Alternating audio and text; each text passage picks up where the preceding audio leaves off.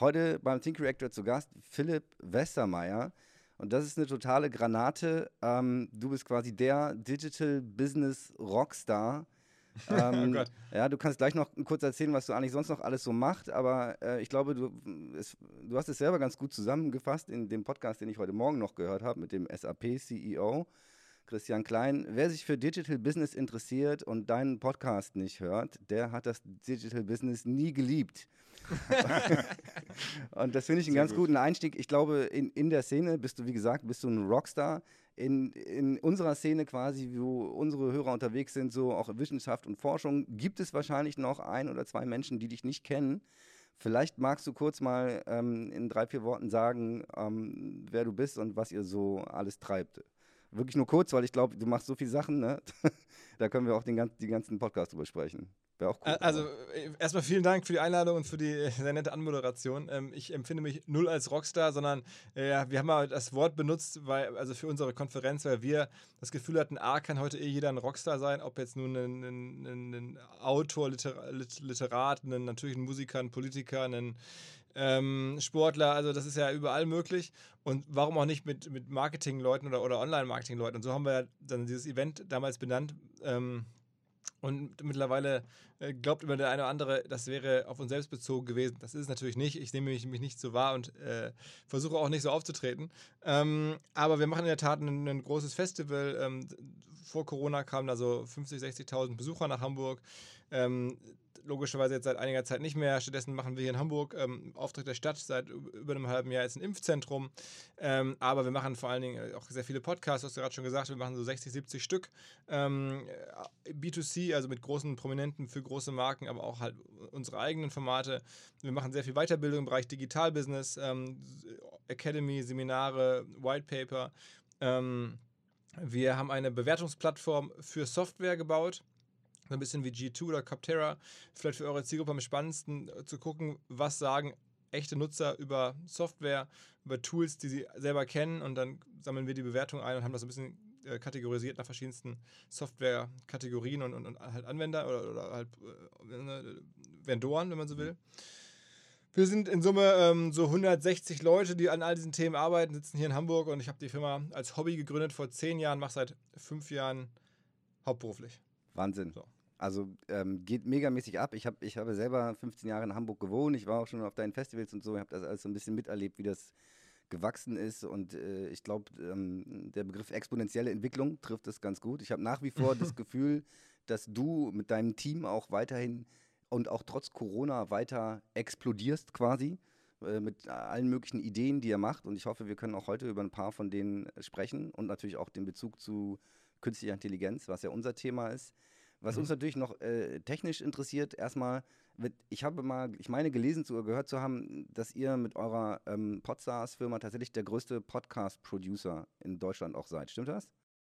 Also ich glaube, wir haben auf jeden Fall die, äh, von nach Köpfen die größte Firma im Podcast-Bereich. Ähm, und dann ist halt die Frage, äh, also wahrscheinlich haben wir auch die meisten Formate, die wir verantworten. Es gibt ein, zwei weitere ähm, größere Produktions- oder auch größere Produktionshäuser, vielleicht so in unserer Größe vielleicht ein bisschen drunter, aber wir spielen da vorne mit auf jeden Fall, ja. Ja, super krass.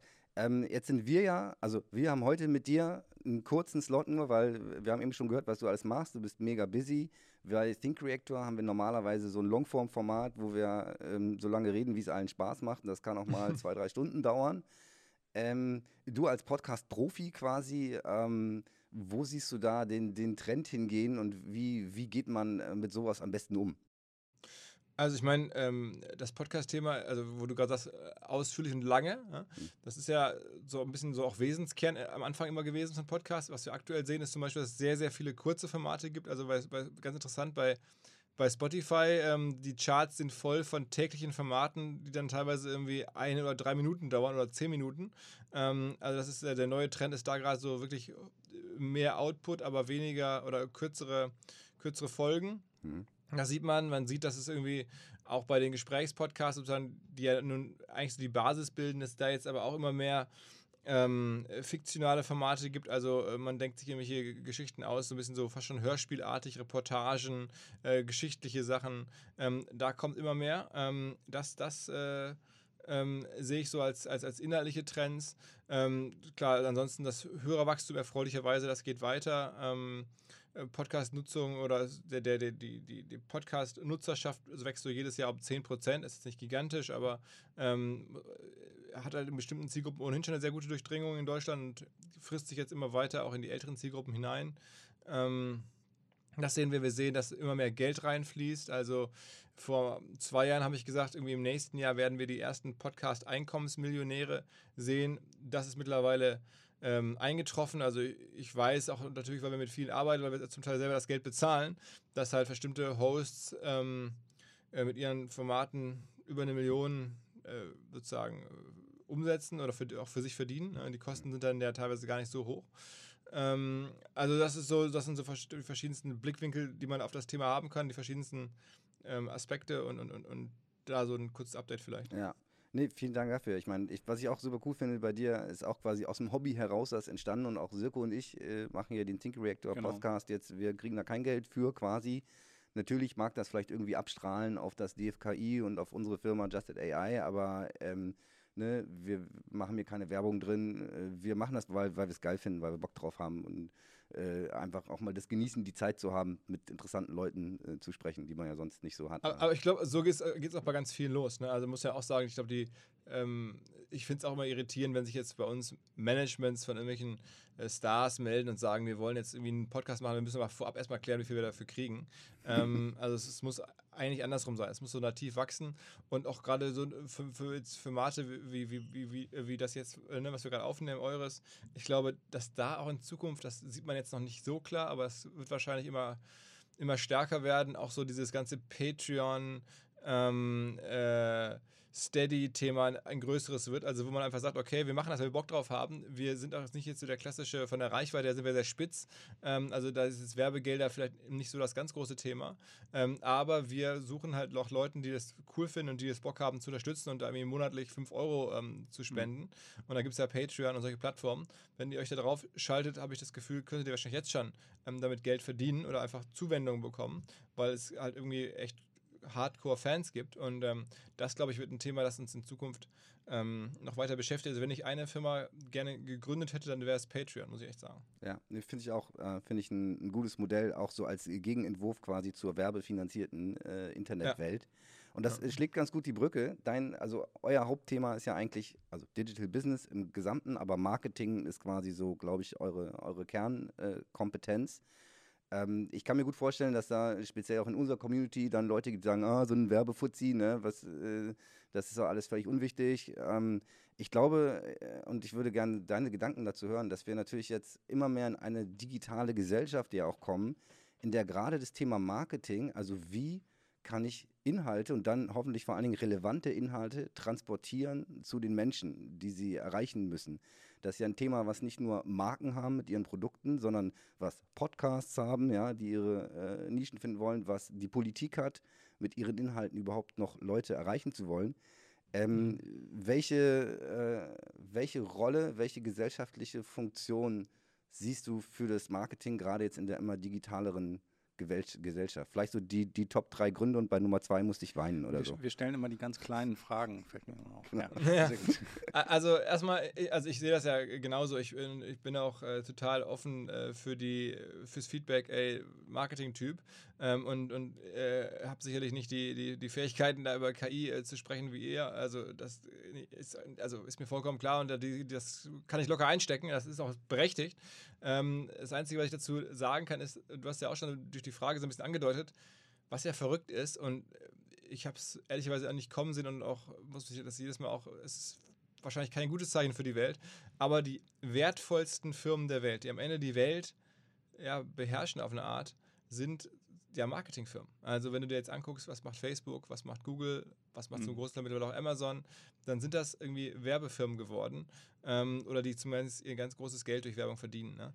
Ähm, und das ist halt irgendwie was, wo ich zumindest so ein bisschen eine, eine Daseinsberechtigung für das Marketingthema äh, daraus ableite ähm, und so ja auch die Frage. Also ähm, weil diese Firmen mit ihrer ganzen Marketing Daseinsart ähm, ja schon auch wirklich was verändern. Ne? Die auf einmal äh, so, so, so, so, Schranken hochziehen, man kann die Menschen nicht mehr so einfach erreichen. Man muss dafür bezahlen, dass man Menschen erreicht. Ähm, und wenn man die dann erreicht, dann erreicht man die nach ganz äh, bestimmten äh, Rahmenbedingungen, irgendwie Algorithmen, die diese Firmen sich so überlegt haben, die sie irgendwie natürlich, äh, von denen sie stark profitieren. Und das macht es schon echt ähm, schwierig, muss man einfach sagen. Ich glaube, das ist äh, auch so, dass die Welt da bislang ähm, netto netto ähm, zumindest nicht besser geworden ist. Es ist aus meiner Sicht auch netto netto noch nicht schlechter geworden, auch wenn es da mhm. natürlich die ganz großen Beispiele gibt, Donald Trump und so. Es gibt aber auch Beispiele, wo natürlich so eine ähm, sagen wir, wo soziale Medien in der, in der, Art und Weise, wie da kommuniziert wird, die Welt auch ähm, besser machen, gar keine Frage für viele Leute. Ähm, aber bei den großen politischen Fragen ist es erstmal nicht zu erkennen. Da, da ist einfach ähm, diese ganze ähm, Zersplitterung und dann diese äh, wir, dunklen Kommunikationskanäle, ähm, diese Irreführung, Fake News, der Algorithmus, der irgendwie extreme, extreme ähm, Meinungen oder extreme Posts am Ende ähm, eher belohnt als moderate, irgendwie das äh, heilende Sprache, habe ich mir bei Robert Habeck gelernt, als Begriff fand ich ganz gut. Heilende Sprache äh, ist nichts, was auf den Plattformen besonders gut funktioniert, ähm, sondern da ist dann eher polarisierende Sprache. Hm. Ähm, also was, was tut man? Ähm, was, was ist da die Antwort? Ich meine, ähm, ich glaube, eine Antwort, zumindest nicht in der Politik bislang so gut sichtbar, aber was ich mit Brands, mit Firmen oder mit Medien ähm, Verantwortlichen bespreche, was wir selber auch versuchen, ist halt am Ende direkte Kommunikationskanäle aufzubauen. Und da ist es total überraschend, ähm, wie das unterschätzt wird, was nach wie vor E-Mail ähm, leisten kann. Also aus meiner Sicht ist irgendwie E-Mail, äh, du hast halt den direkten Kontakt, du hast irgendwie, da ist eigentlich äh, keine Plattform mehr dazwischen, du hast die E-Mail-Adresse. Ähm, ich glaube nach wie vor, auch wenn das irgendwie so ein bisschen angestaubt daherkommt, dass E-Mail ein wahnsinnig guter Kanal ist. Ähm, ich bin überrascht, dass irgendwie ähm, Politiker oder auch, auch Firmen das nicht so in den Fokus nehmen. Ich würde vorhersagen, dass es in Zukunft wieder eine größere Rolle spielt. Ähm, alle glauben, es wäre eine, eine, etwas geringere Rolle, ähm, weil, aber ich denke, das Gegenteil ist der Fall. Also A, braucht man dann am Ende doch noch E-Mail. Alle, alle, haben irgendwelche nach wie vor E-Mail-Accounts, ähm, alleine für die Stromabrechnung oder für die Bank oder für sonst was. Und ich glaube, ähm, da guckt man auch rein und da ist man auch im Zweifel, ähm, wenn das richtig ge gemacht ist, persönlich gemacht ist, wenn es keine Massenmailings sind, ähm, einfach auf, auf stumpf, dann ist das ein Kanal, wo man halt ohne irgendwas bezahlen zu müssen, mhm. an die Leute rankommt und nach seinen eigenen Maßgaben. Ich hätte mir eine Zeit wünschen, wo es halt irgendwie eher dann Politiker gibt, äh, die, die irgendwie einen Verteiler haben von 20 Millionen Leuten und nicht irgendwie einen Twitter-Account. Mhm. Ähm, aber okay, das ist, das ist sicherlich so der, die eine Frage, möglichst sehr direkt zu kommunizieren.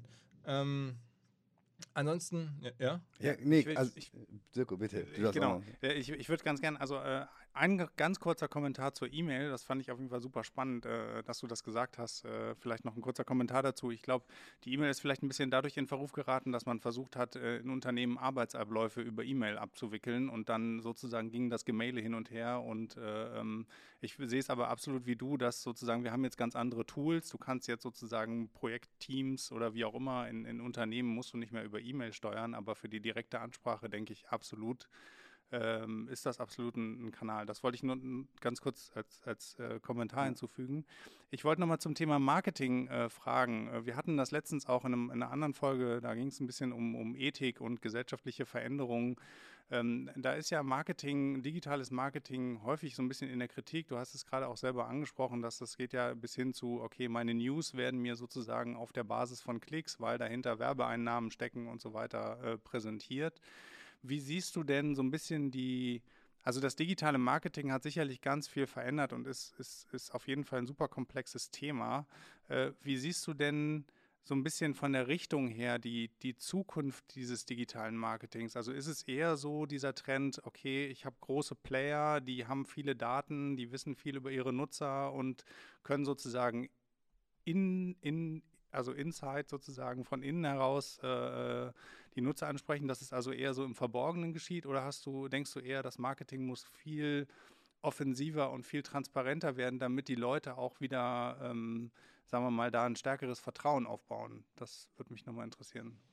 Also ich weiß gar nicht, ob es in der Breite so eine Vertrauenskrise in der Form gibt. Also auch diese, ne, das ist ja auch immer häufig verbunden mit der Diskussion um, um Datenschutz und so. Und ähm, da ist meine Wahrnehmung, ganz viele der Diskussionen ist eine Elitendiskussion. Ne? Das diskutieren dann ne, jetzt so Leute wie wir äh, und, und fragen uns dann wirklich, sollen wir uns irgendwo ähm, mhm. jetzt Daten anmelden oder nicht. Aber ähm, also das ist auch ein Marketing-Learning, das ich habe, dass man halt in der Breite nicht von sich auf andere schließen darf. Ne? Sowohl, ob man mhm. der Kampagne ein Motiv schön findet, als auch ein Angebot attraktiv findet oder halt, ob man Datenschutz jetzt besonders schätzt. Also Datenschutz mal ganz hart gesprochen, das ist immer was, was eigentlich ins Feld geführt wird von Firmen, die keine andere Differenzierungsmöglichkeit mehr haben. Und dann zeigt sich meistens, die Differenzierung über den Datenschutz, die klappt nicht. Ja? Ähm, es ist so ein bisschen so, was ich jetzt auch sehe, ähm, mit, dem, mit den Impfgegnern, die sich nicht impfen lassen wollen. Ähm, und dann äh, lese ich irgendwie Studien, dass wenn man denen 50 Euro bieten würde, dann würden sie sich schon impfen lassen. Und man denkt, okay.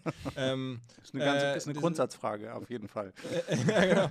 Ähm, also man, man insofern glaube ich, also dieses äh, mehr Transparenz reinbringen, Vertrauen aufbauen, ich glaube, in der Breite ist das jetzt im besten Sinne weder der Vertrauensverlust noch der Vertrauensgewinn wird so wahrgenommen, sondern da wird halt geguckt, was sehe ich da ganz beinhart, habe ich dadurch einen Vorteil, spare ich dadurch was, spricht mich das an ähm, und dann wird, wird reagiert so. Ne? Ähm, mhm. Und das ist, ist bei der Politik jetzt äh, schlimmerweise natürlich auch einfach viel simpler, als man das so denkt. Denn man würde ja eine viel höhere, vielleicht auch Reflexionsfähigkeit, ähm, Bereitschaft irgendwie unterstellen aus seiner eigenen Blase heraus. Aber das ist halt das Dramatische, dass das bei vielen einfach gar nicht so da ist und dass das irgendwie auch, glaube ich, vielen Verantwortlichen jetzt bei Facebook so gar nicht so klar war, ähm, wie stumpf man am Ende deren neue Plattformen, die sie da geschaffen haben, einfach missbrauchen kann. Ne? Also dass ähm, dadurch, dass die, die Protagonisten, die, die, die es geschaffen haben, äh,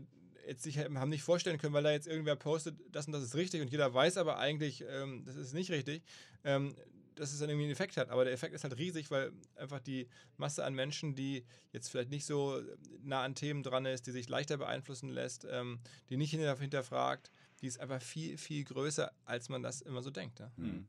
Lass uns mal ein bisschen über das Thema KI und, und Marketing sprechen. Und ich glaube, das, das knüpft ganz gut ähm, ähm irgendwie daran an. Weil, also, wir haben ja aktuell, wird KI schon, glaube ich, massiv eingesetzt ne, im, im Marketing wenn es um Personalisierung von Kampagnen geht, wenn es darum geht, irgendwie in, in Real-Time zu identifizieren, ähm, bei welchem Nutzer habe ich die höchste Klickwahrscheinlichkeit jetzt für mein Werbemittel, was ich da irgendwo ausspielen will. Und ähm, du hast vorhin ja auch schon mal äh, äh kurz das Wort Algorithmen in den Mund genommen, ne? wenn es dann darum geht, allein schon auch auf Facebook, was sehe ich da überhaupt, falls ich Facebook überhaupt noch benutze, ne? aber egal, auf, ist ja auf allen Plattformen hinter, in, in, hinterher so.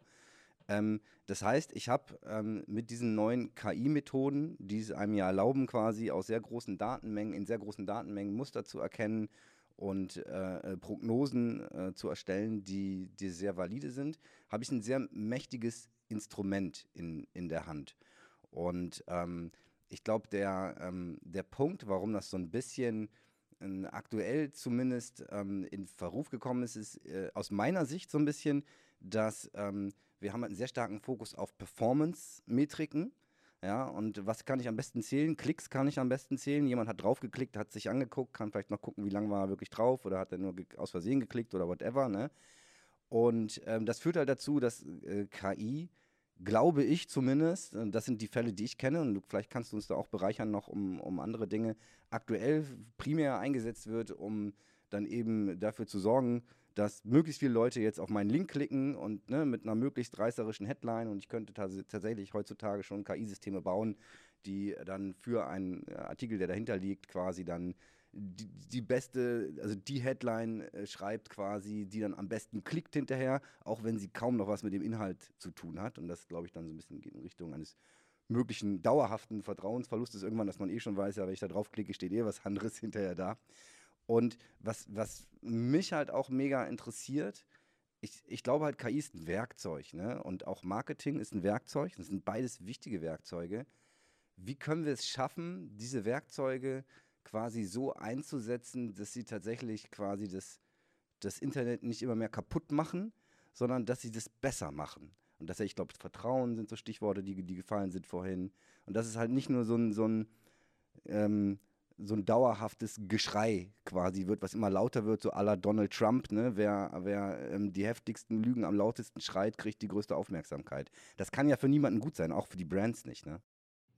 Also, ähm, ich glaube, nach allem, was ich da so erlebt habe, also ich bin natürlich jetzt wirklich kein KI-Experte und, und habe da jetzt einfach nur das, das Anwenderwissen am Ende äh, und gucke es mir aus Marketingperspektive an. Aber ähm, die letzten Jahre oder meine, mein Blick darauf ist so, dass ich halt glaube, dass verschiedene Ansätze, ähm, das zu verbessern, äh, nicht funktioniert haben. Also zum Beispiel, ähm, dass halt Brands von sich aus gesagt haben, was hier passiert, gefällt uns nicht, wir fahren unsere Budgets runter. Ne? Das haben dann irgendwie größere Firmen ja mal gemacht. Dann wurden auch da ein paar Millionen abgezogen.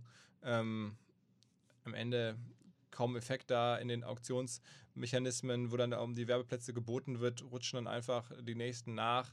Ähm, das, äh, da ist die Nachfrage größer. Äh, also wenn da jetzt große Konzerne rausgehen, war dann auch nicht von langer Dauer äh, so, hat nichts gebracht. Ähm, die Firmen selber sind seit ein, zwei Jahren, glaube ich, das, das Problem ist mindestens mal bewusst. Ähm, haben da dann teilweise jetzt ja irgendwie tausende von händischen Content-Moderatoren und sowas eingestellt, die da nach meinem Wissen unter schwierigsten Bedingungen, also mentalen Bedingungen, da irgendwelche Sachen löschen sollen und so. Das scheint mir irgendwie äh, auch nicht der richtige Weg. Ähm, der algorithmische Weg ist irgendwie so, er spricht irgendwie, äh, wenn man da jetzt größer eingreift, ähm, beschädigt man zumindest seine wirtschaftliche kurzfristige Situation, offensichtlich. Weil man dann halt diese Effekte, die auch Werbung, ähm, wie da Werbung verkauft wird, wie, das, wie auch da Engagement aufgebaut wird, ähm, weil, weil man die ähm, dann verändern müsste. Und so. Also ich glaube, wenn man das alles so sieht, was da alles so versucht wurde, aus welchen Ecken da jetzt schon Veränderungen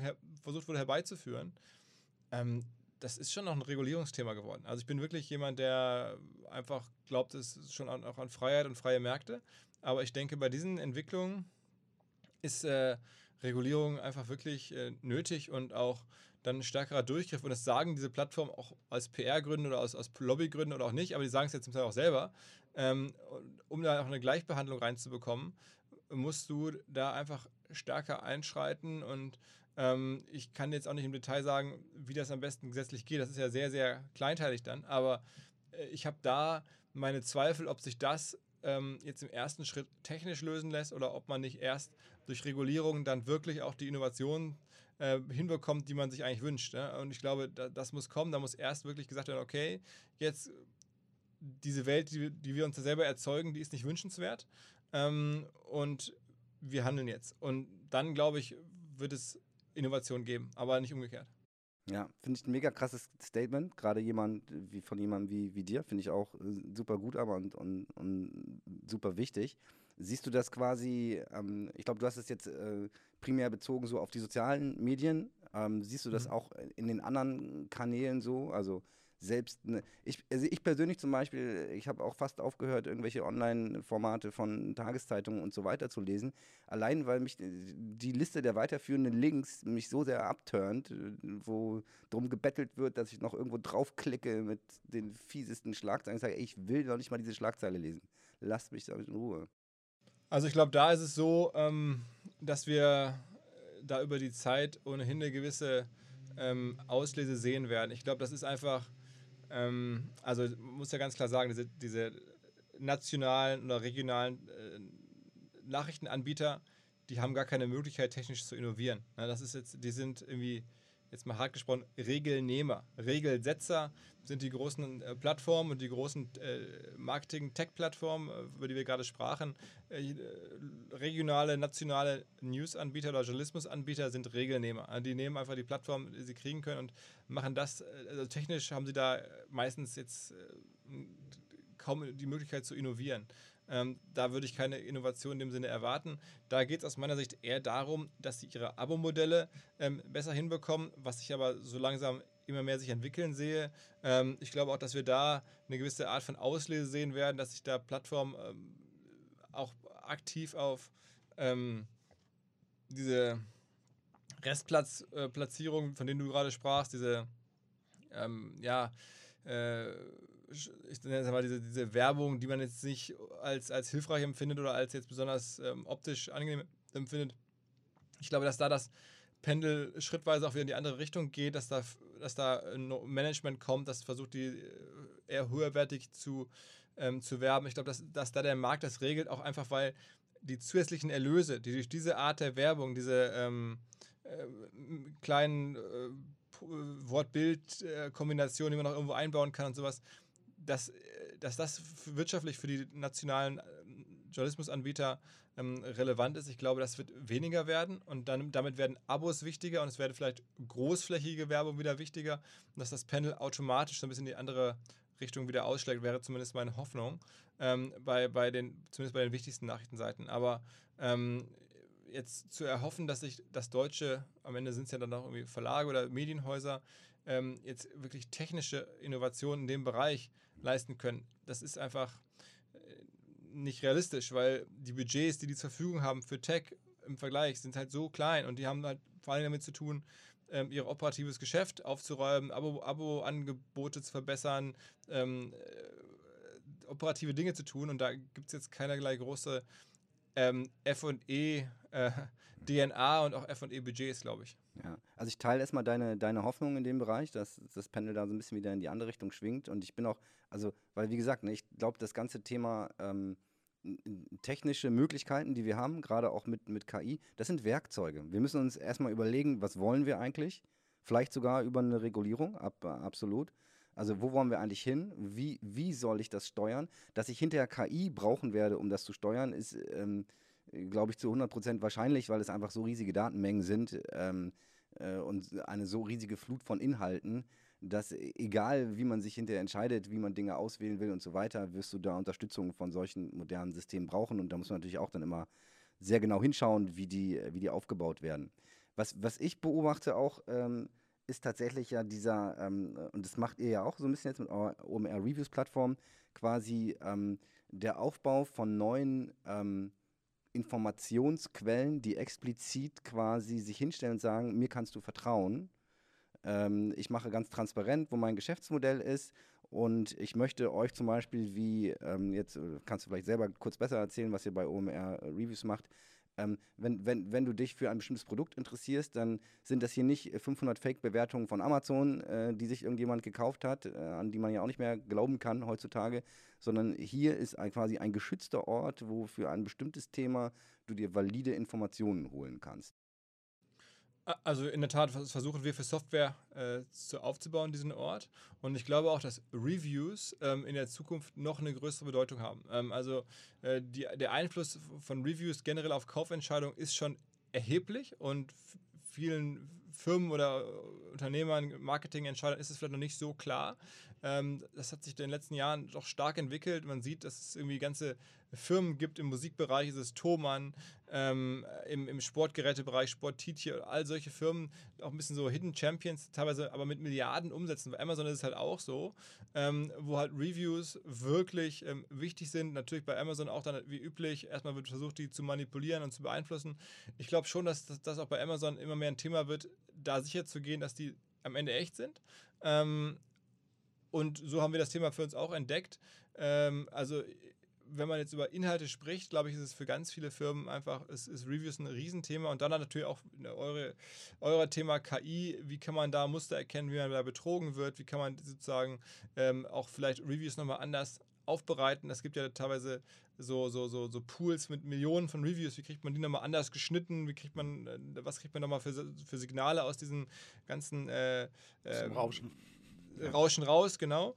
Ähm, aber ich glaube, dass das Thema richtig kommt. Also aus Marketing-Sicht kann ich nur sagen, das ist eins, was wir sehr stark beobachten und so ein bisschen dann auch selber für uns gefragt haben, wie können wir das Thema bespielen und dann diese Plattform gebaut haben. Ich war selber überrascht, dass es noch keine richtige Bewertungsplattform für Software gibt, wo halt Anwender selber kurz schreiben, hey, ich nutze jetzt, weiß ich nicht, die, die Marketing Cloud von, äh, von Salesforce oder von SAP und finde die gut, ich nutze das Shop-System oder ich nutze das Payment-System oder ich nutze das, das Video-Conferencing-System oder das HR-System.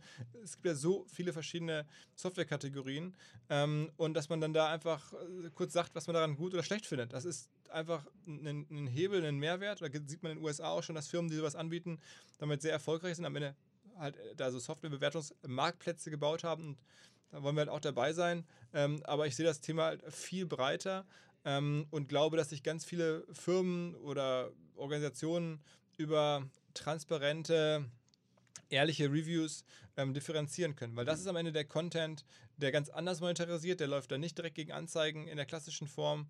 Ähm, und wie gesagt, ich, mein Lieblingsbeispiel ist, ist, ist Thomann. Also da unter Musikern, Ja, ich bin super. jetzt keiner, ähm, aber wenn du ein Instrument spielst, kaufst du es scheinbar bei Thomann online, ähm, weil du da einfach dankbar bist und die besten Bewertungen bekommst und die am besten ausführlich durchlesen kannst. Ähm, was sagen andere darüber? Und, und Ja. jetzt nicht irgendwie nur so äh, Daumen hoch, also wie bei Amazon manchmal, sondern irgendwie ähm, mit etwas Tiefe. Und das ist dann ehrlicherweise auch eine Aufgabe, das zu kuratieren, sich zu fragen, wie kriege ich das hin, dass das Leute machen, äh, das, das, das zu incentivieren. Ähm, das ist schon auch, sagen wir, viel Management-Geschick der nächsten Generation. Ja, und also und wie schütze ich mich halt vor dem Bewertungsspam? Ne, weil Mhm. natürlich können wir KI-Systeme bauen, problemlos, die äh, hauen dir tausende von Bewertungen, also tausende äh, Re Rezensionen automatisch geschrieben, die wirken alle total echt. Ne? Ähm, die kann ich natürlich erstellen lassen. Wie, wie macht ihr das bei, bei den OMR-Reviews? Also wie, wie stellt ihr sicher, dass wenn da jemand ein Review schreibt, dass er tatsächlich nicht aus der Marketingabteilung quasi oder sogar ein KI-System ist, was, was diese Reviews verfasst? Also wir machen es ähm, bei unserer Menge, wir, wir sprechen jetzt bei uns, ich weiß nicht, tagesaktuell, aber wir reden so zwischen 5.000 und 10.000 Bewertungen, die wir aktuell haben über alles. Ähm, und das machen wir äh, zum großen Teil noch händisch, dass wir uns anschauen, ähm, ähm, wo kommen die her. Wir haben bei uns so für jedes Software-Vertical einen Verantwortlichen, der dann in seinem Vertical natürlich die Anbieter kennt, der dann auch beobachtet, was passiert. Ehrlicherweise ist es natürlich auch so, dass dann die Anbieter selber dann auch sehr eng drauf gucken und sagen, okay, ich bin jetzt hier gelistet bei OMR, ich kann mich da gar nicht gegen wehren, da will ich zumindest verstehen, was da passiert. Ähm, manche bezahlen auch dafür, dass sie bei ihrem Listing noch ein paar extra Funktionen haben, dass sie zum Beispiel negative Reviews äh, gegenkommentieren können. Will nur sagen, am Ende sind die, ähm, äh, sind die Vendoren, die Softwareanbieter natürlich selber auch ähm, sehr, sehr kritisch und wenn sie dann schon Kritik einstecken müssen, dann gucken sie halt, wo die herkommt und ob die echt ist. Also hat man so ein bisschen so selbstreinigende Kräfte. Aber wir haben auch vor allen Dingen äh, aktuell bei unserem Modell noch die Möglichkeit, das mit echten Menschen äh, zu machen. Ähm, aber wahrscheinlich die Frage, die du stellst, ähm, mal gucken. Ich würde mich freuen, wenn sie uns in der Zukunft ähm, äh, bewegt, weil das hieße, dass wir halt so viele Reviews haben, dass wir das nicht mehr selber überblicken können. Ja, bitte. Ja, ich, ich, ich wollte nochmal, ähm, du hast es gerade schon ein bisschen angesprochen, die, die, die Art und Weise, wie ihr arbeitet. Ich, ich würde gerne nochmal einen anderen Schwenk reinbringen. Du machst irgendwie einmal im Jahr, machst du so eine äh, Vorlesung, nenne ich es jetzt mal, oder Präsentation State of the German Internet. Kann ich auf jeden Fall nur, nur wärmstens äh, empfehlen, weil das äh, wirklich, äh, wie soll ich sagen, ich finde eigentlich recht hoch verdichtet ist äh, an Informationen. Du bringst da echt viele Trends rein äh, und, und erzählst sozusagen, okay, wo, wo stehen wir gerade, was gibt es für Marketingtrends, was ist wichtig für die, für, für die Leute. Und ähm, ähm, ich habe mir das angeguckt und ich habe mich gefragt und auch bei, bei vielen anderen Sachen, die du jetzt gerade erzählt hast, wie kriegst du das hin oder wie kriegt ihr das hin, sozusagen den, sage ich jetzt mal, den Puls so eng am Zahn der Zeit zu halten? Weil, also ich, äh, ähm, zum Beispiel in, in einem dieser, ähm, dieser ähm, ja, State of the German Internet, äh, du berichtest dann ja auch von irgendwelchen Saftfirmen, ne? Also ich erinnere irgendwie eine Saftfirma, die einen Eis, äh, Eistee äh, ähm, äh, vermarktet hat. Genau, richtig. Und, äh, und also das heißt, es geht sozusagen durch alle Branchen, durch alle Ebenen. Du äh, guckt euch verschiedene Metriken an, sozusagen, aufgrund derer ihr da eure Beispiele auswählt. Aber äh, ähm, wie kriegt ihr das hin? Weil ich denke, es gibt so viele findige Geschäftsmodelle und so viele, äh, es gibt natürlich auch viel, was nicht funktioniert. Und, und ähm, wie, wie behaltet ihr da den Überblick? Also äh, das ist mir auch ganz wichtig. äh, Wir sind ist wirklich ein Team. Ne? Also ich haben jetzt, wir haben bei OMR, das, das äh, unterschätzen vielleicht äh, viele, die von außen drauf gucken, dann irgendwie jetzt mich sehen, weil ich da mal so der, vor der Kamera rumkasper oder auch im Podcast und so. Ähm, wir sind hier bestimmt aktuell jetzt über alle verschiedenen Redaktionsbereiche ähm, 13, 14 Redakteure ähm, und werfen uns hier die Bälle zu, gucken die Dinge an. Jeder hat auch so ein bisschen sein Spezialgebiet. Ähm, ne, was du gerade beschri- beschrieben hast mit der, mit der Saftfirma, das ist ja so das Thema äh, Creator Economy, dass jetzt so Einzelpersonen äh, gemeinsam mit Mhm. Brands so Sachen Genau. co-kreieren. Also der, der, der Saft mit Capital Bra oder der, die Schminke natürlich mit, dann mit, mit Kylie Jenner und also gibt es tausend Beispiele, die Klamotten mit Lena Gerke für About You. Also das, da, da merkt man, wie Firmen auf einmal ähm, sich an Creator anlehnen, gemeinsam Brands erzeugen. Das ist sozusagen die nächste Evolutionsstufe des, des, des, des Influencer-Marketings. Und das haben wir da beschrieben. Da gibt es natürlich einen Kollegen bei uns, der sehr tief im Influencer-Marketing drin ist, der sich genau anschaut, wie war das früher, ne, wie dann da einfach äh, im Zweifel eine Kiste äh, äh, Deo oder Parfum oder Nüsse an irgendeinen Influencer geschickt wurde, der hat sich gefreut und das dann gepostet. Ähm, so die ganz alte Welt. Jetzt ärgern sich alle, dass sie damals nicht noch mehr gemacht haben, das viel aggressiver ausgenutzt haben, weil die Welt ist vorbei. Heute, dann musstest du bezahlen äh, dann für, für, Posts und jetzt ist auch das nicht mehr richtig sinnvoll. Jetzt musst du halt mit Influencern gemeinsam Marken bauen. Aber der Kollege bei uns hat das alles miterlebt über die Jahre, wie sich das, das, das Business verändert hat und ähm, trägt dann sowas halt bei und dann versuchen wir das zu clustern und zu, Themen da zu bauen. Ähm, man muss aber auch sagen, wir, wir, wir, haben sicherlich auch nicht alles im Blick. Ne? Wir haben im Marketingbereich, würde ich sagen, eine ganz gute Kompetenz, aber wenn es dann noch technischer wird, auch gerade eure Bereiche, da sind wir dann auch schwach auf der Brust, muss man auch sagen. Da sind wir auf Zurufer angewiesen, wir beobachten mhm. das, wir sprechen da mit Experten, schreiben ja auch Studien immer mit, in dem äh, Redakteure von uns Experten befragen und dann daraus eine, eine Studie entwickeln oder eine, so, so, so, ein White Paper entwickeln, das wir dann verkaufen. Also das ist so die, die Art, wie wir arbeiten. Ähm, aber am Ende, ich glaube, was uns alle, was man sagen kann, ist, wir sind einfach sehr, sehr interessiert an dem, an dem Zeug. Das ist wirklich jetzt so Leidenschaft, genau wie bei euch auch. Also man merkt ja, ihr macht das hier einen freiwilligen Podcast. Ähm, es ist halt, man hat halt Bock auf das Thema. Ich bin wirklich von, von Marketing und von den Möglichkeiten fasziniert, ähm, im Positiven wie im Negativen. Ne? Ähm, äh, alles, was dazugehört. Und deswegen, ähm, ja, ja, ist man da dran. Und manchmal ist es wirklich auch so, dass die besten Geschichten uns vorgeschlagen werden. Also auch Podcast-Gäste bei mir, ähm, da kommen manchmal Leute äh, oder so Geschichten, die ich so nicht kannte. Ähm, jetzt vor kurzem hatte ich einen, der verkauft auch wieder so Eistee und, und, Chips an diese ganze, ähm, er nennt das die Bros. Bros sind Leute, die in irgendwelchen Shisha-Bars rumhängen, so eine Generation zwischen 15 und vielleicht 40, ähm, häufig mit Migrationshintergrund, aber da gibt es 8 Millionen Menschen in Deutschland, die so, ne, die, so, so diese, die, aus diesem, aus dieser 8 Millionen dieser Bros. Szene. Bros, genau. Und, und er ist sozusagen der, der, der, der Typ, der diese, diese Zielgruppe der Bros extrem gut versteht, der, Teil, der selber Teil der, der Zielgruppe ist und der dann irgendwie genau Produkte darauf zuschneidet. Und äh, ja. der Typ hat halt irgendwie ohne Investoren jetzt eine Firma, die macht irgendwie dieses Jahr planmäßig 100 Millionen Umsatz. Da denkt man sich, okay, ähm, das habe ich einfach so nicht gesehen. Der findet auch nicht bei Gründerszene oder bei den klassischen Handelsblatt-Artikeln ähm, äh, statt. Mhm. Einfach, mhm. aber uns wurde der vorgeschlagen. Der hat sich dann selber ge total gefreut, dass er eingeladen wurde von uns. Und ich so, Alter, du machst eine 100 Millionen Firma. Natürlich äh, ist es für uns spannend, aber da ist auch in einem doch eigentlich recht gut ausgeleuchteten Land, ähm, gibt es erstaunlicherweise gerade so in, in, in Marketingbereichen, auch in Digitalbereichen, noch so ein paar dunkle Winkel. Und wenn wir die finden und da Leute irgendwie zeigen können, Erfolgsgeschichten zeigen können, das ist sozusagen auch das, was, was mir am meisten Bock macht. Mhm. Jetzt war die, die erfolgreichste Influencer-Marketing-Kampagne aller Zeiten, war ja, glaube ich, die von Elon Musk für Dogecoin. ja, wahrscheinlich, ja. wenn man es mal hochrechnet. Ähm, dieses äh, ganze Thema Influencer-Marketing Personenkulte und teilweise im asiatischen Raum tatsächlich auch Personenkulte um äh, virtuelle äh, Figuren schon, KI. Ähm, mhm. Das ist ja auch, also ne, ähm, ich glaube, es, es berührt so ein bisschen den Bereich äh, Vertrauen, Marketing, aber halt Vertrauen vielleicht so ein bisschen auf eine sehr unwissenschaftliche Art und Weise, weil ne, ich finde irgendwie den Menschen charismatisch und toll. Ähm, ist das quasi auch so ein bisschen die, die Zukunft des Marketings oder? Wo, wo geht also, das in, insgesamt hin? Also ich muss, ich sehe das halt auch, was du gerade beschrieben hast, dass man dann, dass dann da irgendwie Avatare quasi ähm, relevant sind. Ich kann mir das für mich einfach noch nicht vorstellen, aber auch da, man darf den Fehler halt nicht machen, von ja. sich auf andere zu schließen. Ich gucke mir das mal an und denke mir, okay, äh, es scheint irgendwie die neue Welt zu sein, dass irgendwie Menschen da jetzt auch sich von Avataren quasi beeinflussen lassen oder Avataren äh, folgen und die, die irgendwie äh, stilprägend finden.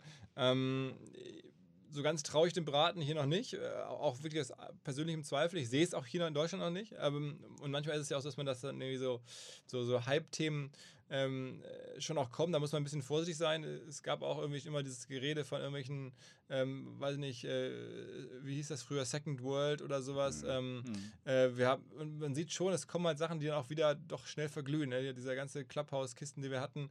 Also nicht alles, was jetzt irgendwie da in Asien mal irgendein Journalist irgendwie beobachtet hat, ist dann nachher das ganz große Ding hier oder auch überhaupt das ganz große Ding nachhaltig in Asien. Ähm, aber ähm, ich will das nicht ausschließen. Ähm, persönlich erklären kann ich es noch nicht. Ich glaube, wenn ich jetzt einen asiatischen Trend sehen würde, dann würde ich eher auf einen anderen gehen und das ist das Thema äh, so Live-Shopping, Videoshopping. Das kann ich mir viel klarer ähm, greifen, herleiten, ähm, dass das kommt. Und äh, ähm, diese, diese Avatare, Also genau, vielleicht, also vielleicht, weil unsere Zeit neigt sich auch so ein bisschen dem, dem, dem Ende zu. Vielleicht kannst du aber dann zum Abschluss tatsächlich nochmal sagen, was glaubst du, was ist das nächste große Ding wirklich jetzt bei uns, was in unserer Internetwelt quasi auf uns einprasseln wird? Was siehst du da am Horizont kommen? Mhm. Also, so das nächste ganz große Einzelding, so nach dem Motto, die nächste Suchmaschine, das nächste Facebook, ähm, da sehe ich eigentlich nicht viel. Also, man muss ja wirklich auch sagen, dass die, also jetzt mal ganz hart gesprochen, die echten Innovationen, die wir jetzt in den letzten Jahren gesehen haben, finde ich, naja, es klingt ein bisschen komisch, obwohl viel mehr Geld im Markt ist äh, und viele Firmen viel mehr wert geworden sind, gar nicht mehr so krass. Also jetzt ein, was hat es irgendwie sehr viel Geld bekommen? Wenn man so guckt, welche deutschen Startups, um es mal so ein bisschen national zu halten, haben jetzt sehr viel Wert aufgebaut. Da gibt es jetzt irgendwie N26, die sollen jetzt demnächst 10 Milliarden vielleicht wert sein. Da gibt es jetzt irgendwie die Trade Republic, die Bank, die sind dann demnächst und jetzt gerade 4 Milliarden wert. Oder da gibt es irgendwie, äh, was gibt es denn noch an wertvollen Firmen? Da gibt es irgendwie dann Flixbus, die ein paar Milliarden wert sind. Auto 1 ist ein paar Milliarden wert. Zalando, About You. Also so die, wenn man mal so guckt, das sind denn so die deutschen Unicorns, die wir in den letzten Jahren geschaffen haben. Dann würde ich sagen, ja, alles erfolgreiche Firmen, großen Respekt. Aber haben die jetzt alle was erfunden, so was Singuläres, so jetzt im Sinne von Search ist neu da oder Facebook ist neu da? Eigentlich überhaupt nicht. Ne? Das, ist, das, das, das täuscht ja so ein bisschen. Also das ist sehr viel Geld und sehr viel Wert irgendwo. Ähm, das macht auch, schafft auch Jobs und alles. Ich will das gar nicht kleinreden, aber so dieses Revolutionäre, selbst jetzt bei einem Clubhouse, das war schon, fand ich irgendwie sehr interessant zu sehen, was da möglich ist. Aber der, die Innovation ist jetzt ja nicht so gigantisch. Also so insofern bin ich jetzt, ähm, das klingt jetzt so ein bisschen ähm, so Old White Man mäßig. Ähm, also da wird schon noch was kommen. Und, und äh, wie gesagt, das ist, hört auch nie auf, aber ich sehe jetzt halt nicht dieses eine sich alles veränderte Ding. Am Ende ist jetzt in 26 eine, eine App, wo man sein Konto einfacher, leichter, schöner führen kann. Das konnte man aber bei der Deutschen Bank jetzt gesprochen auch. Ja? Mhm. Ähm, oder oder ähm, selbst eine aus, ne? wenn ich da jetzt verschiedene Use Cases, die wären auch mit anderen Sachen möglich gewesen. Also ich sehe das jetzt nicht so. Es gibt sicherlich so Innovationsthemen. Ich habe ja gerade gesagt, Live-Shopping im Marketingbereich könnte ein Thema werden. Das, die Themen entwickeln sich in sich weiter. Influencer-Marketing ist das ganz große Thema nach wie vor. Jetzt geht es darum, ne, gemeinsam Brands zu entwickeln. Aber es sind mehr so generische Weiterentwicklungen. Und ihr sucht jetzt ja nach der ganz großen äh, neuen Plattform oder dem ganz großen neuen Thema. Und ähm, mal gucken, was jetzt mit Krypto und so passiert. Da, da vermuten das ja ganz viele und das kann auch so sein. Aber ich wollte jetzt mal so ein bisschen, musste ja so ein bisschen so counterintuitive eigentlich ähm, sagen, dass was ich manchmal so beim Zähneputzen denke, okay, ja, ist, worüber reden wir das eigentlich? Ja? Finde ich aber ganz gut, ja, finde ich. Find ist, ich ist krass, aber ich, ich finde es auch eine krasse Gegenperspektive, weil wir, also wir sprechen ja sehr viel quasi immer über neue Technologie. Ne? Und mhm. wir sehen auch die ganze Zeit, wie sich tatsächlich eigentlich die Möglichkeiten sich wirklich exponentiell weiterentwickeln. Ne? Und wir so viele krasse Sachen machen könnten und vor allen Dingen eben nicht nur alte Sachen jetzt äh, neu, äh, ein bisschen effizienter machen, sondern das Spannende ist ja immer dann wirklich mal Dinge komplett neu denken zu können, weil ich jetzt andere technologische Möglichkeiten habe. Und das, äh, so quasi diesen Transfer äh, von der Technologie wirklich in die Wirtschaft, in die Startups, in die Firmen rein, das sehe ich auch sehr, sehr begrenzt. Ähm, ist ein sehr, sehr spannendes Thema. Ähm, ich glaube, für heute sind wir durch. Falls du irgendwann nochmal Bock hast, quasi uns mal ganz viele Fragen zum Thema KI zu stellen, können wir das auch gerne nochmal so rumdrehen. Ich fand es auf jeden Fall mega spannend heute. Ähm, vielen Dank, dass du dir die Zeit genommen hast, Philipp, und mir hat es mega Spaß gemacht. Absolut. Ja, danke auch. euch für die Einladung. Also äh, mir auch. Und äh, lasst uns auf jeden Fall in Kontakt bleiben. Ich äh, hoffe, auch vielleicht live. Ähm, äh, und erstmal ähm, hoffentlich, dass der Podcast ein paar Hörer aus eurer Community findet und nicht alle äh, sofort denken, oh Gott, ey, so eine Marketing-Spacken. ähm, es, es, wäre nicht ganz unberechtigt, aber. Ähm, Nein, wir, wir, wir, wir, schneiden da so Snippets raus mit Philipp Westermeier will das Internet regulieren und so. Weißt du? das wird schon Klicks bringen. Alles gut. Okay. Wir, lernen von den Besten. Philipp, danke dir. Ne? Mach's Haut rein. ciao. ciao. ciao. ciao.